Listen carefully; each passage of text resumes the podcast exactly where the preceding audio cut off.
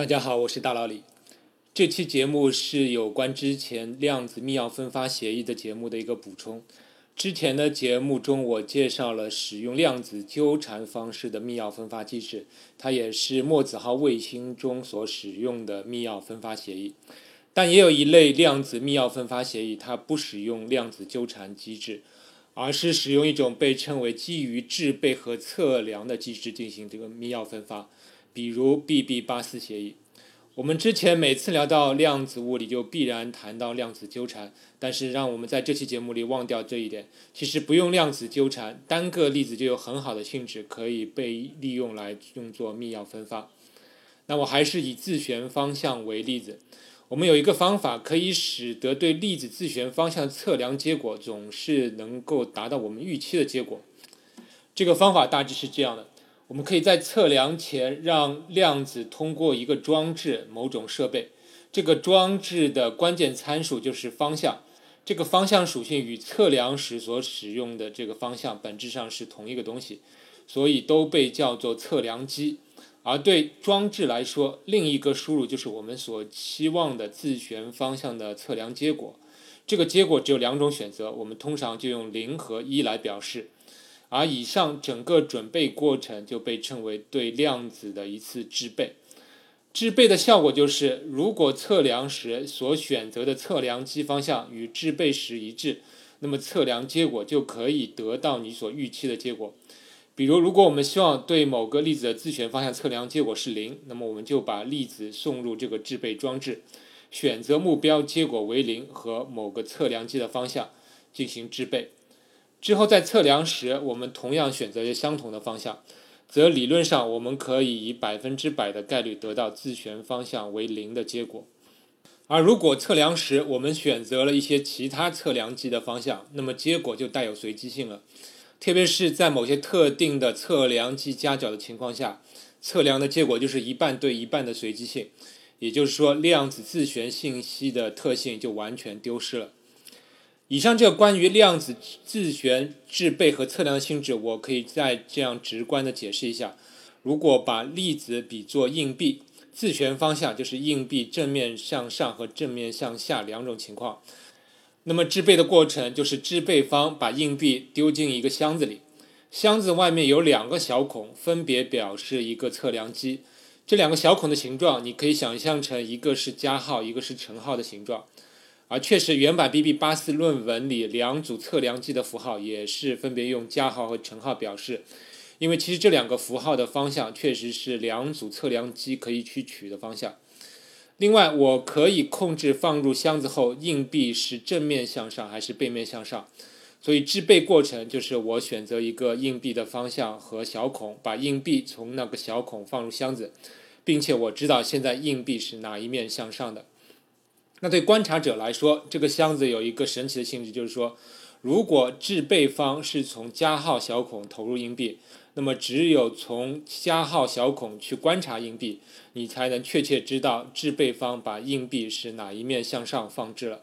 如果你从另一个乘号孔去观察，那么箱子就会自动的重新去丢一次硬币，这样你观察到的结果就是一个纯百分之五十的几率的结果了，而反过来亦然。也就是说，只有以相同的小孔放入硬币，并且以相同的小孔去观察硬币，你才能知道确切性的结果，否则就是一个纯随机的结果。这个性质是不是很神奇？那么有了这样一个箱子，进行密钥分发就简单了。一种思路就是制备方先准备一系列的粒子，称为量子位，对每一个粒子都随机选择一个测量机。把这些量子位通过这些测量基进行制备后，去发送给接收方，然后再通过传统信道把自己选择的测量机的顺序发送给接收方，接收方按照这些测量机的顺序去测量这些量子位，那么双方就能得到一组一致并且是随机的二进位。但以上的过程，如之前的节目所说，有个不太理想的步骤，就是要通过传统的信道去发送测量机的方向。如果有人能截取到这个信息，那么他就可以提前测量，然后重新制备一组同样的量子去发送给接收方去测量，那么双方都无法察觉，而这个人同样能够得到双方得到的密钥。所以我们需要改进一下，那么这个改进的方法是这样的：发送方仍然发送一系列的量子位，但是接收方在对每个量子位进行测量时，随机从两个测量机中选择一个进行测量，然后双方通过传统的信道交换自己的测量机方向信息。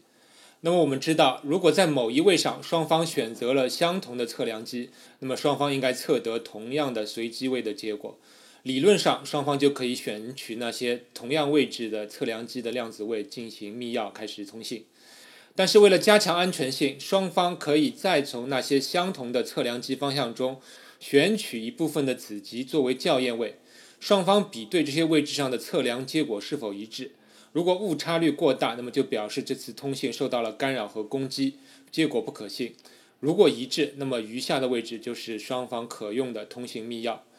在这种方式下，要进行如之前所述的那种中间人攻击就困难了，因为你即使完全劫持了双方的量子通信的信道和传统通信信道，也做不到一次完美的攻击，因为接收方随机选择了测量机的方向。并且双方还要对选取的随机位进行校验，那么你作为攻击者你就很难办了，因为你即使提前截取了双方的这个量子，并且你提前进行测量，但是你就不知道该制备什么样的粒子给接收方去测量了，因为你不知道这个接收方事后会选取哪些位进行比对，所以你就没办法作为完成一次完美的攻击。这一点大家还可以自行的去推演验证一下。而以上大致就是 BB 八四量子密钥分发协议的过程。在 BB 八四密钥分发协议的同一篇的论文中，两位作者还提出了一个很有意思的量子猜硬币协议。这个量子猜硬币协议是解决这样一个问题：就是在不同地点的两个人如何公平的进行猜硬币游戏，就是一个人去丢硬币，让另一个人来猜，而且这两个人在不同的地点，并且他们之间是完全没有信任感的。哪怕视频连线，猜硬硬币的一方都会怀疑丢硬币的一方是不是已经准备好两套视频了，随时来准备骗我。所以，我们希望能够有一套完全公平的、让大家都无法抵赖的方法来完成一次远程猜硬币的游戏。当然，大佬你之前很早的一期有关密码学的节目中就介绍过一些解决这类问题的方法。基本的思路就是用哈希运算来确保掷硬币的一方是无法抵赖的。但用前面有关量子制备和测量的过程也能达到这一目的。我们来看看 BB 八四协议的作者是如何设计这个量子掷硬币协议的。我还是用之前那个箱子来打比方。首先，掷硬币的一方准备一系列那个具有神奇性质的箱子和硬币，然后他从两个小孔中选择一个小孔作为对方要猜的结果。所以这里量子猜硬币协议实际上本质上是叫应该叫做量子猜测量机协议。掷硬币一方选好某一个测量机后，比如说他选的是一个加号，他之后再随机产生一串随机的二进位，比如产生一千位。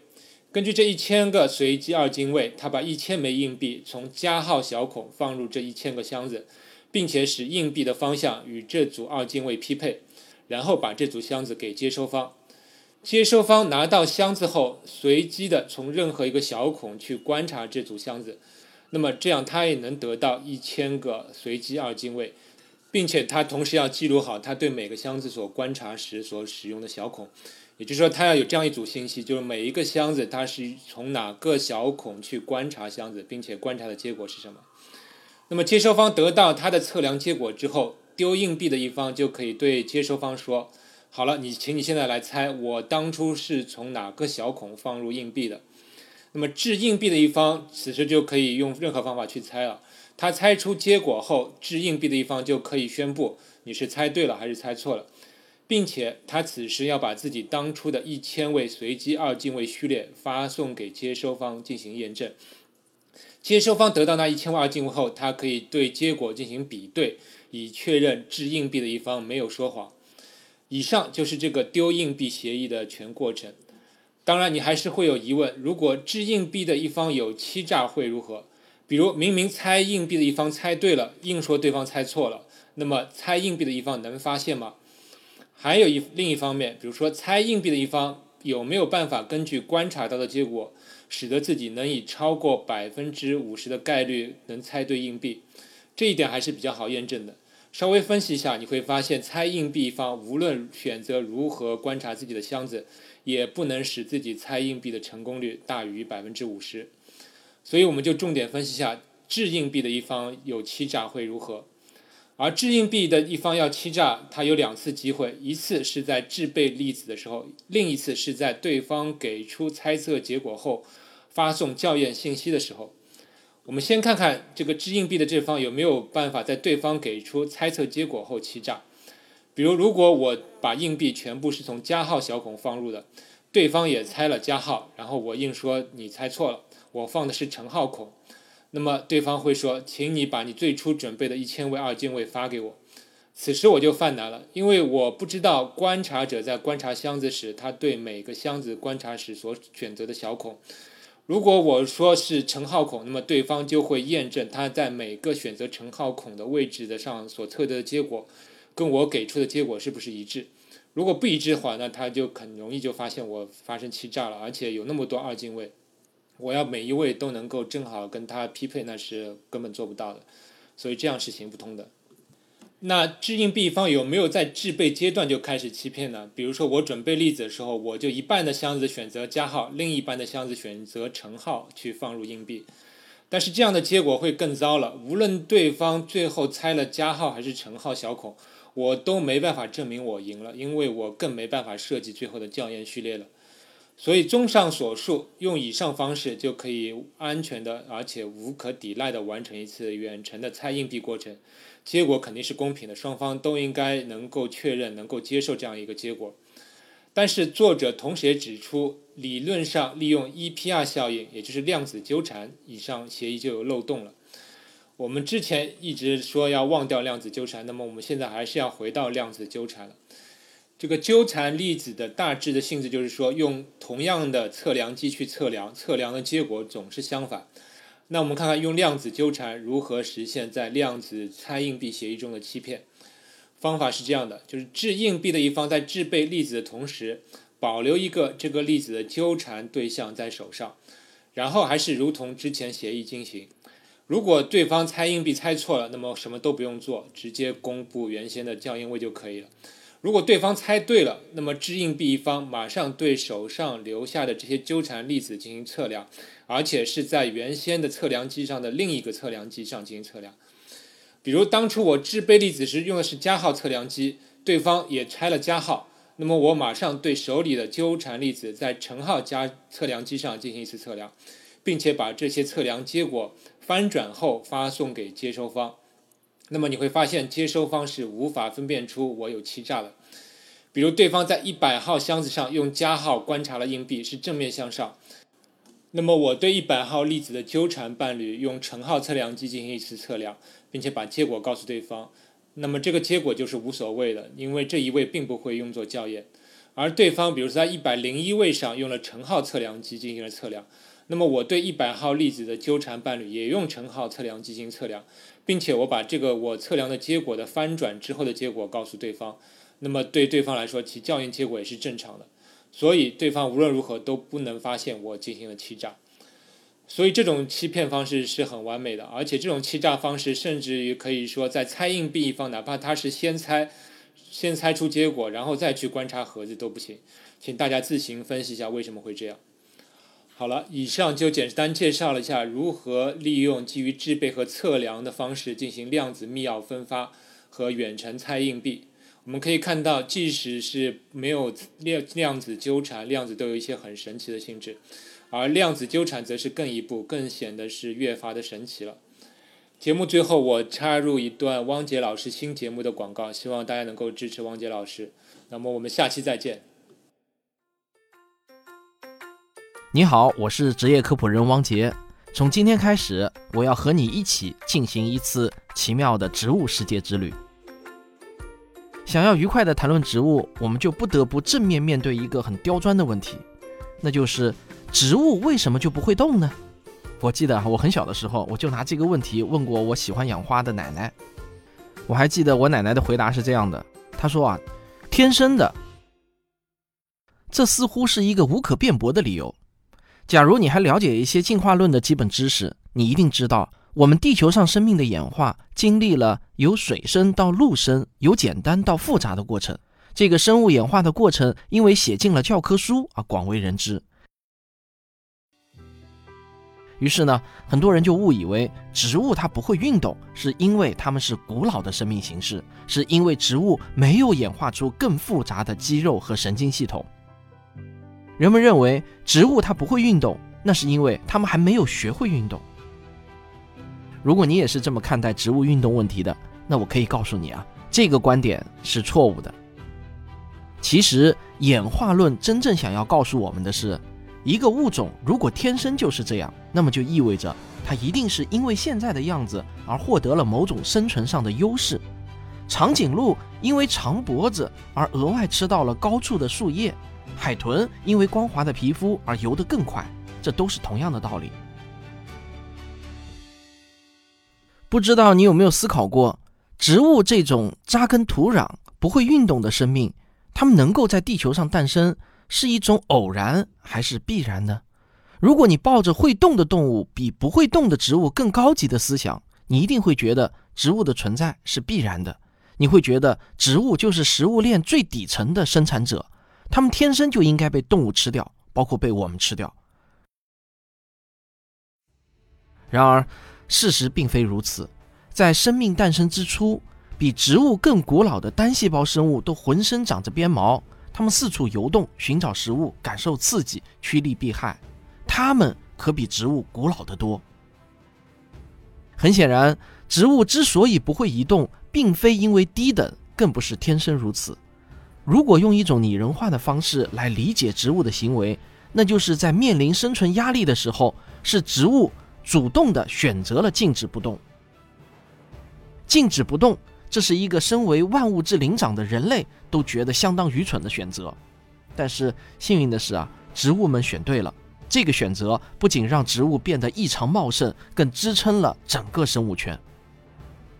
人类之所以能够存在，也要仰赖植物最初的这个选择。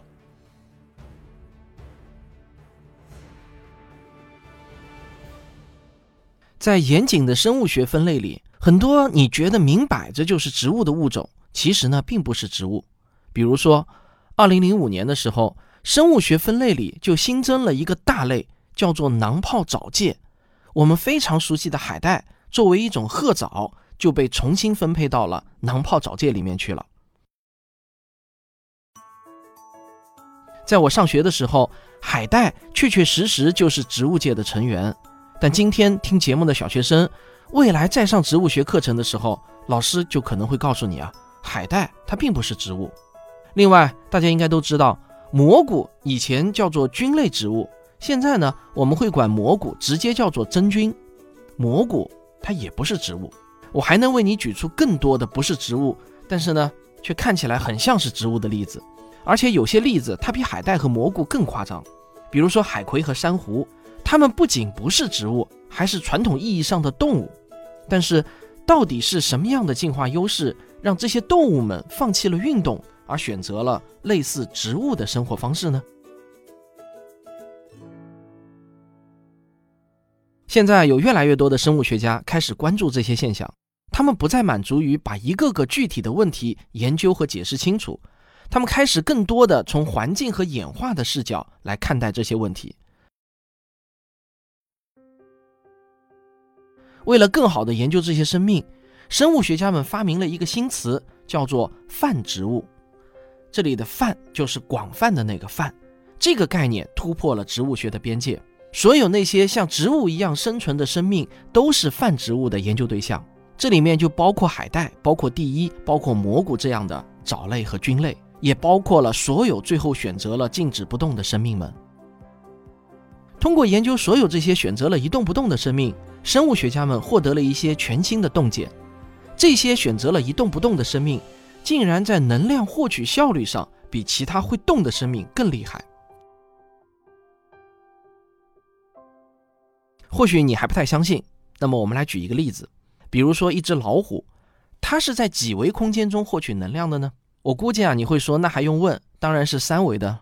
我想说的是啊，老虎虽然可以爬山，可以下河，但本质上它们都是在一条贴着地面的行进路线上获取食物的。所以，老虎的获取能量的空间其实是一条弯弯曲曲的曲线。老虎的捕食路线其实呢，在我看来是一维的。我们再看看一只燕子，它获取能量是几维的呢？燕子不像老虎一样非要贴着地面移动，燕子可以一边飞行一边捕食。它如果看见一只飞虫，就能直接飞过去。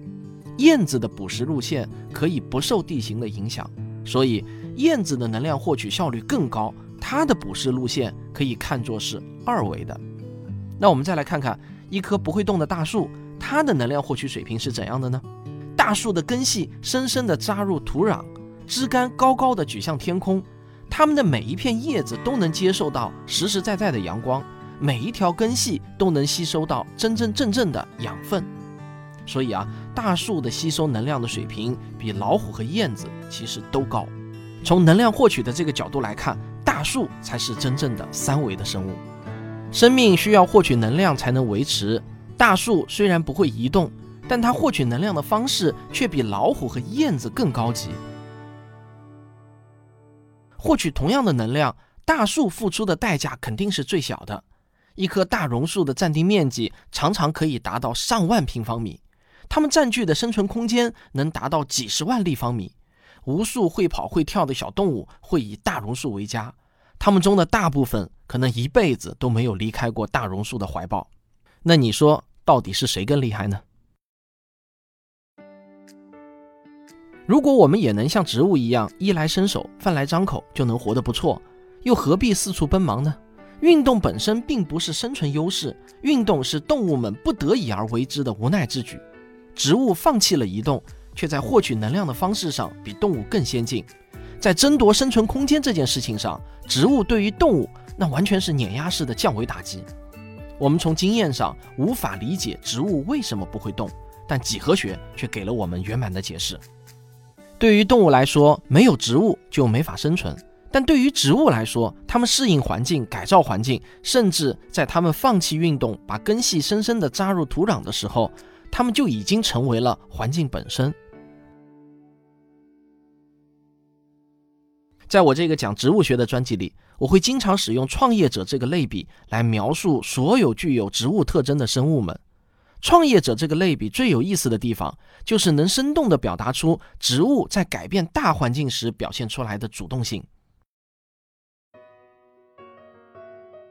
当然了，植物不会像真正的创业者那样有着对市场的思考和改变世界的主观意识，但是植物们的行为却像极了积极试错的创业者们。他们不断地发生着变异，生产出各种各样的不同的产品。只要某件产品获得了哪怕一点点的小小的生存优势，这些变异基因就能迅速地扩散开来。在我的这个节目中，我会给你讲一些古老的故事，也会给你讲科学家们对这些古老故事的最新的认知。这里有很多可以被当做谈资的植物学冷知识。不过呢，其实我并不倾向于向你兜售这些知识，我会更倾向于向你解释这些知识。我很想让你知道这些植物到底经历了什么，才让它们产生了这样奇特的变化。植物的经历当中隐藏着很多关于生存和竞争的深刻思想，这些思想。绝对值得我们每一个人深入的了解。好，这就是在你听我的这个专辑之前，我想说在前面的话。那么，咱们一周一期节目里见。科学声音。